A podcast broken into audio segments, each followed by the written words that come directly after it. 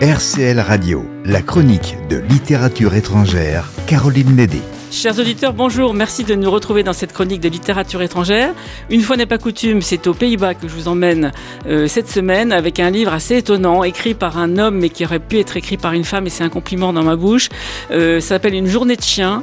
Et ça pourrait être une journée abominable où tout se passe mal. Euh, d'ailleurs, au départ, le personnage principal se réveille, il sort des limbes, euh, il sait pas trop où il est, il se prépare à une journée quand même pas terrible. Il fait une chaleur accablante en Hollande, mais oui, même là-bas, il fait très très chaud.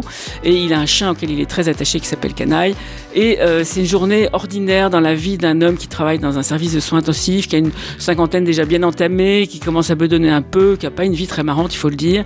Et finalement, bah, il y a une suite de petits hasards ou de nécessités qui se produisent dans sa vie.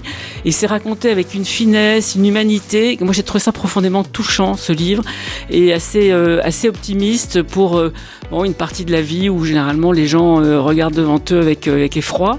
Et en fait, c'est plutôt, c'est plutôt une note optimiste et, et une écriture assez intimiste sans être narcissique. C'est ça que j'ai aimé. Et j'ai finalement beaucoup aimé la lecture de cette journée de chien où il y a un chien. Donc l'auteur s'appelle Sander avec un S, Cola Hard avec un K, et c'est édité chez Héloïse Dormesson. Bonne lecture.